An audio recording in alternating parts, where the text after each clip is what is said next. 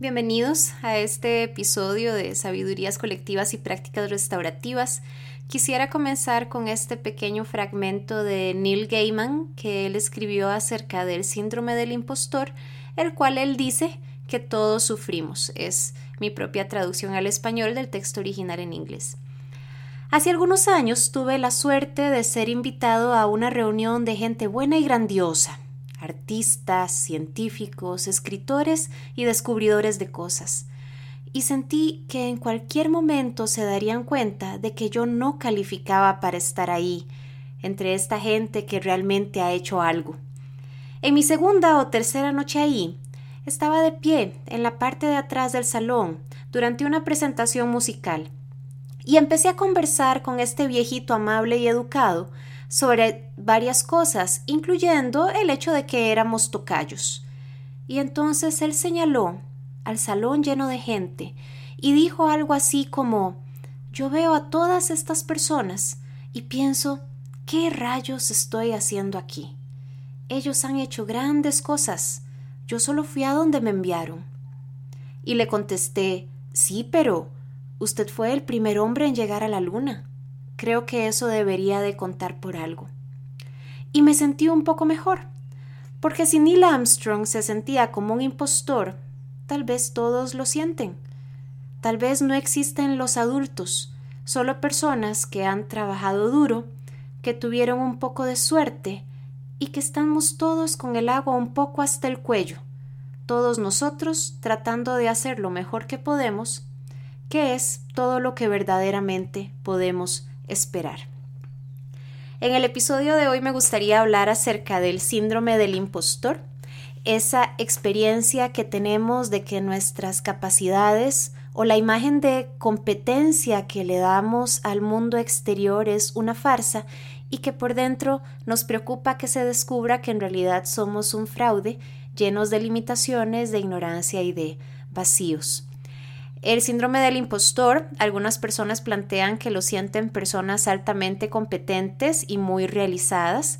A mí me parece que es un síndrome que podemos experimentar en campos muy diversos y variados de la vida, desde el campo profesional, político, ciudadano, familiar, y es esa experiencia de pensar que le demostramos a los demás nuestra mejor cara, y que esa mejor cara es un fraude o una mentira, que en el fondo somos unos grandes impostores.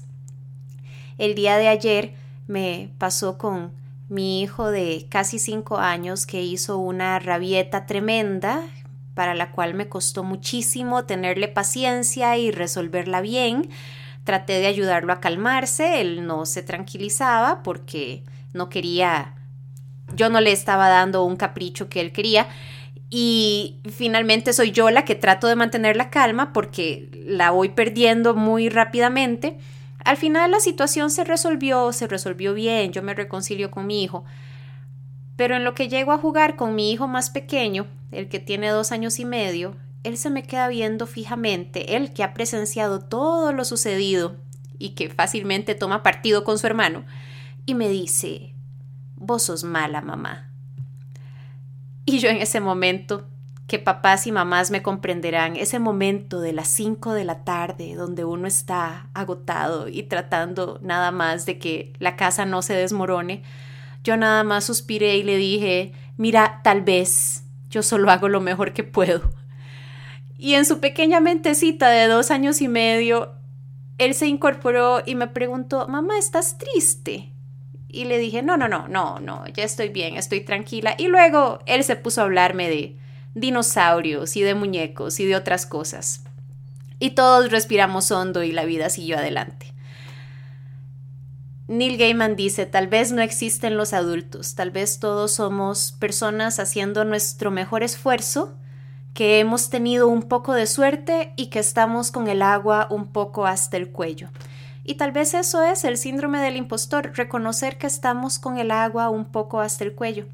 Creo que sentir que nuestras capacidades o competencias son una fachada donde estamos ocultando nuestras inseguridades y limitaciones es un síndrome muy familiar para nuestro tiempo, donde pensamos en la imagen profesional que proyectamos en redes como LinkedIn, en una hoja de vida, en un currículum, en una biografía que ponemos para algún evento profesional al que vayamos a atender, en Facebook o en Twitter, donde elegimos cuál es la foto de imagen que nos va a representar y tenemos esta sensación de que podemos controlar y construir lo que los demás piensen de nosotros, lo cual es falaz porque no es exactamente así tampoco. Pero eso nos da esta sensación de que el verdadero yo permanece oculto y las limitaciones son en realidad lo que nos revelaría como un fraude, como que no somos tan perfectos como que nos queremos, como lo que nos queremos proyectar. Valerie Young escribió un libro acerca del síndrome del impostor. El libro se llama Los pensamientos secretos de las mujeres exitosas, por qué personas muy capaces sufren del síndrome del impostor y cómo salir adelante a pesar de él.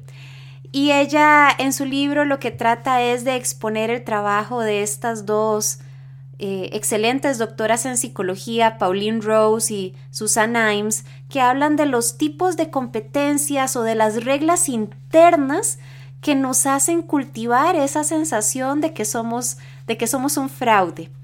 Y por sobre todo lo que ellas tratan de explicar es que al final se trata de un síndrome que nos paraliza para la acción. No es una falsa humildad de pensar es que los demás han sido muy capaces y yo no soy tan bueno como ellos. No, son pequeñas creencias que lo que hacen es justificar la inacción y por otro lado socavar la autoconfianza. Al final el síndrome del impostor es un tipo de autosabotaje, como dice Neil Gaiman, del que tal vez todos sufrimos, pero el cual todos necesitamos reflexionar.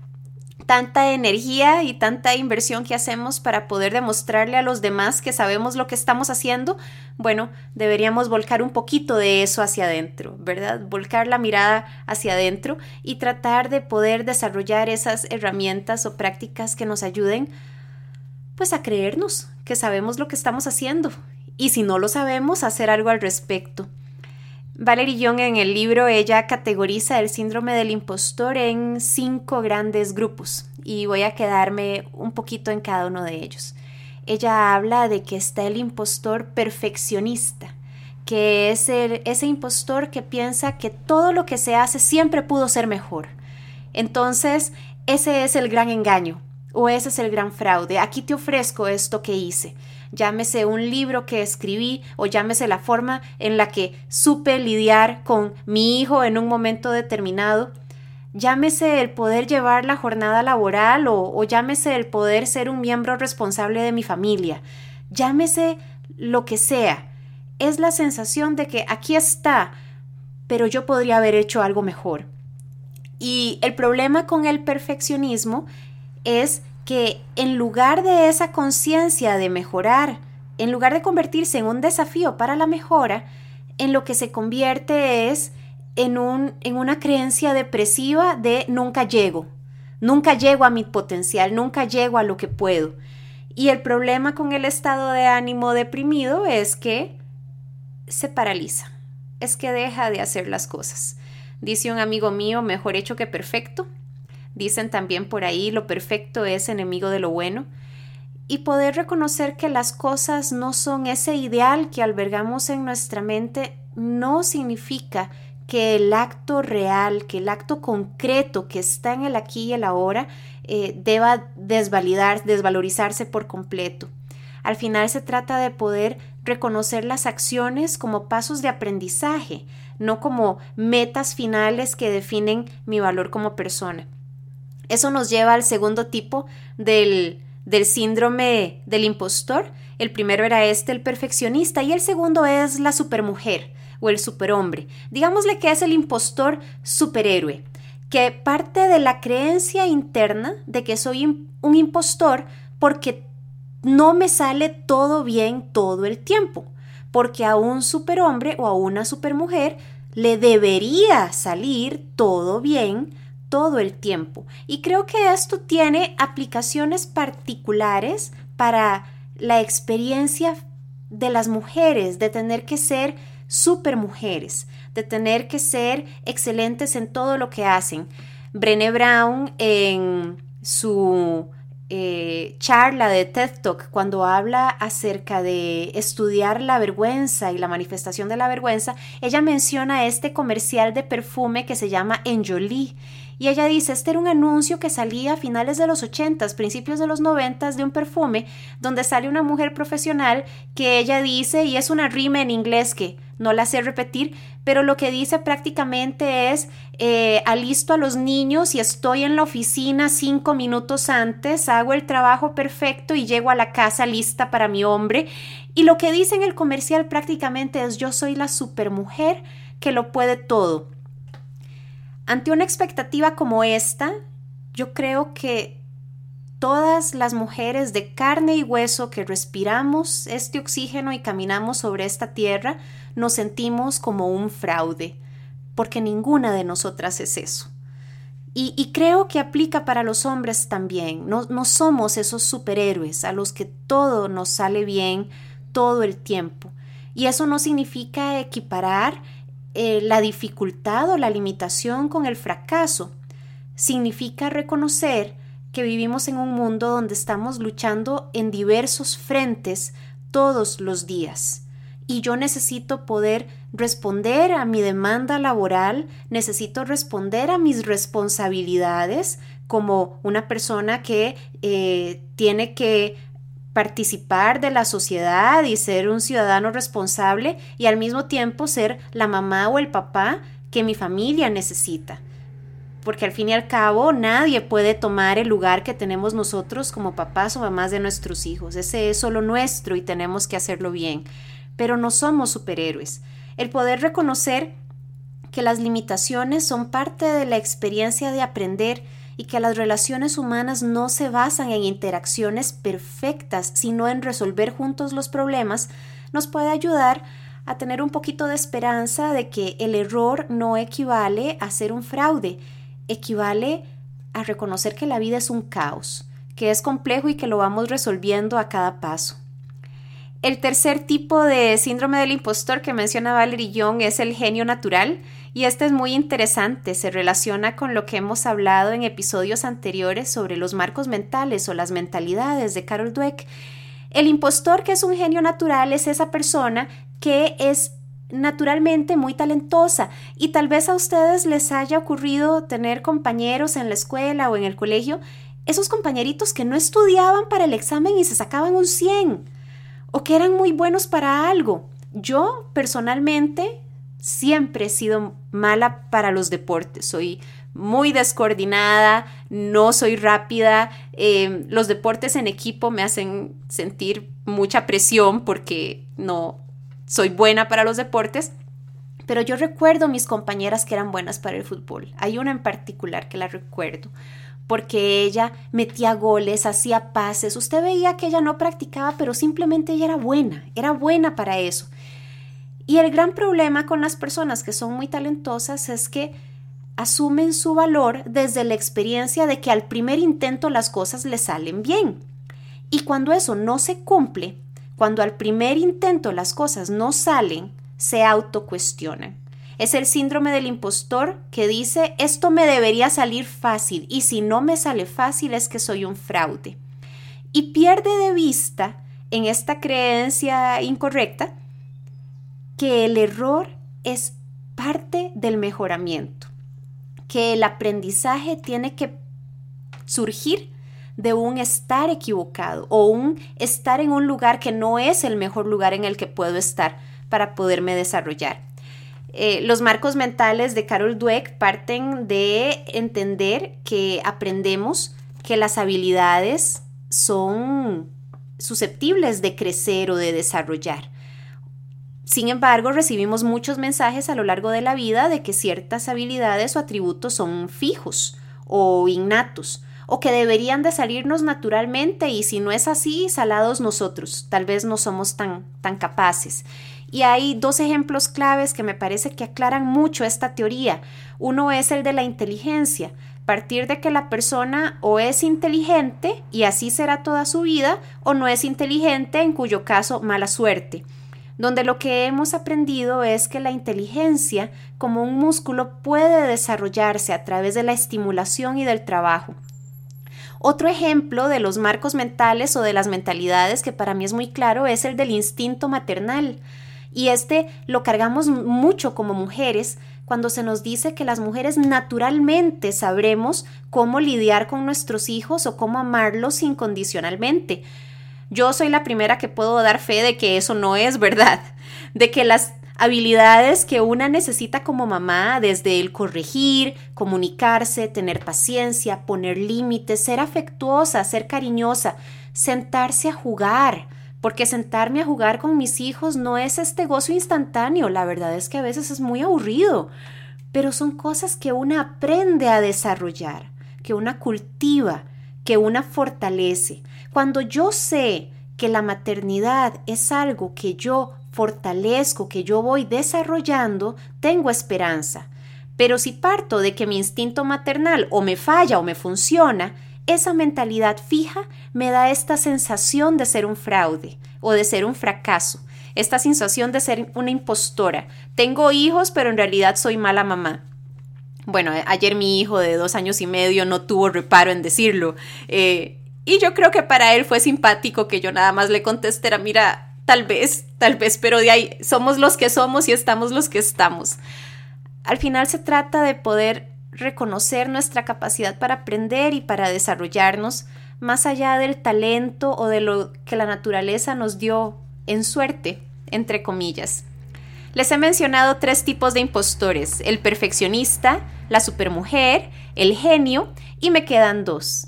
El individualista, que claramente es la persona que siente que pedir ayuda equivale a ser un fracaso o a ser un fraude, perdiendo de vista que la interacción y que las relaciones humanas son el caldo de cultivo más propicio para las ideas, para la creatividad, para la innovación, para el aprendizaje.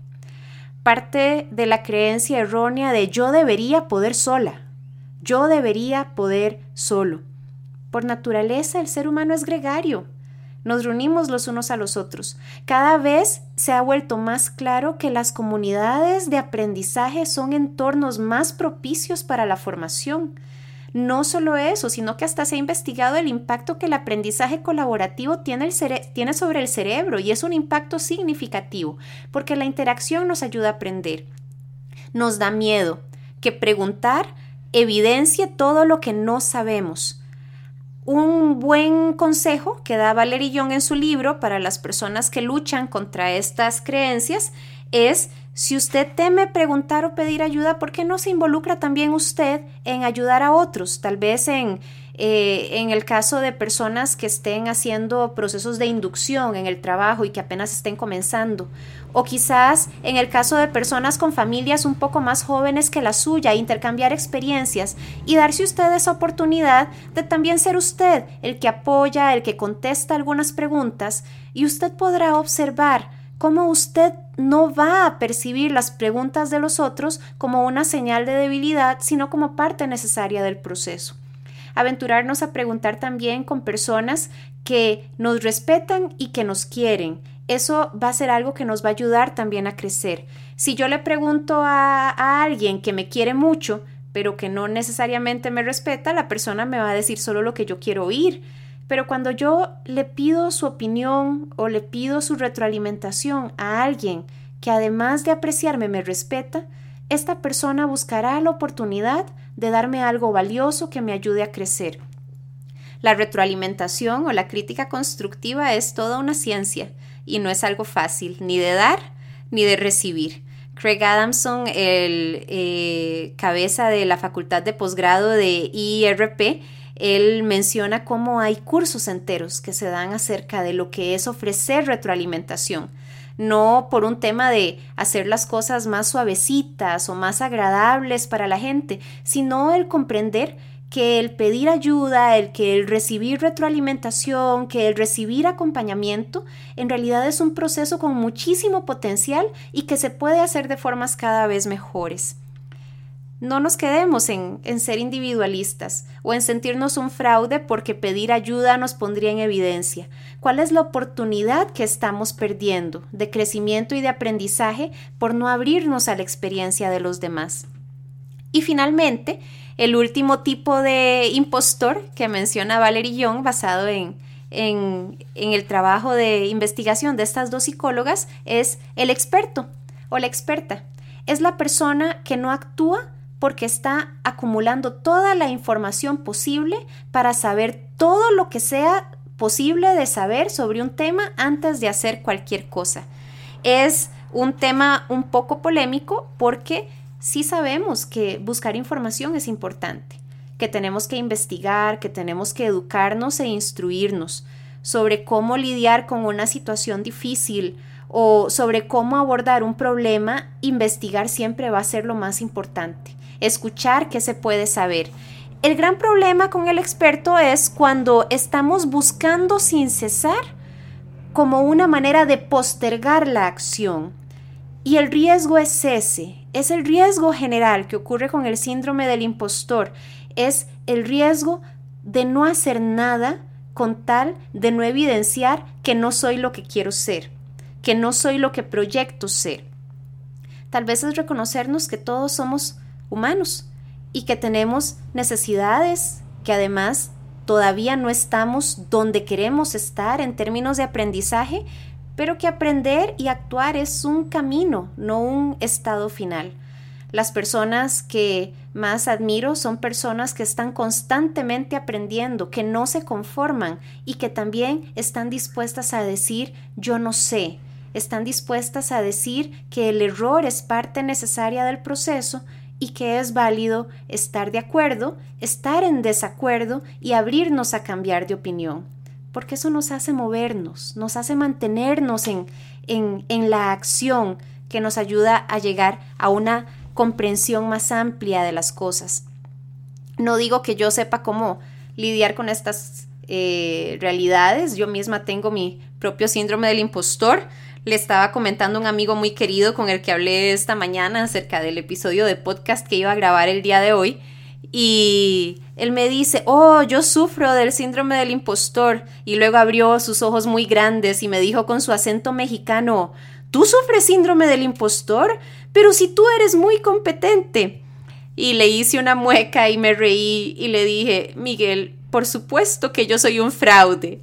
Y, y nos hemos reído bastante de pensar que eso es lo que nos creemos, nos creemos que somos fraudes, donde desde afuera, especialmente desde los ojos de la amistad, no es que nos vamos a, a conceder hacer las cosas eh, de una manera mediocre. No, por supuesto que no. Yo creo que entre amigos somos muy exigentes los unos con los otros, pero a través de los ojos de la amistad somos capaces también de valorar el aporte, de valorar el crecimiento y de poder reconocer que hay algo que esta persona está dando que me está permitiendo a mí mismo crecer y aprender, que no lo recibiría si esta persona se frena, solo por el cuestionarse a sí misma. Al final se trata de poder tratar de enfrentar nuestros propios miedos y hacer un aporte susceptible de críticas. Y qué miedo que da eso, pero qué importante que es aportar qué importante que es participar y qué importante que es escuchar. ¿Cómo estamos escuchando a los demás? Tal vez eso nos dé una pista de por qué nos da tanto temor ser nosotros los que somos escuchados. Y quisiera terminar este episodio con esta reflexión también de Neil Gaiman. Comencé con él el episodio de hoy, termino con él. Eh, este es un pequeño fragmento que me gusta mucho de un libro de él, es una novela que se llama en inglés The Ocean at the End of the Lane, el océano al final de la calle, creo que es la traducción en español. Y es eh, traducción, traducción mía, perdón, de un pequeño fragmento en inglés. Y lo leo así. Es una conversación entre dos niños de siete años. Oh, los monstruos tienen miedo, dijo Letty. Por eso es que son monstruos. En cuanto a los adultos, ella dejó de hablar y luego dijo, te voy a decir algo importante. Los adultos no se ven como adultos por dentro. Afuera son grandes y no piensan y siempre saben lo que están haciendo, pero por dentro se ven como siempre se han visto, como se veían cuando tenían tu edad. La verdad es que no existen los adultos, no hay ni uno solo en todo el ancho mundo.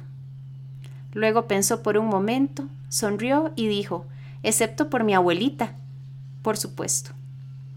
Espero que tengan una linda semana, que estén muy bien.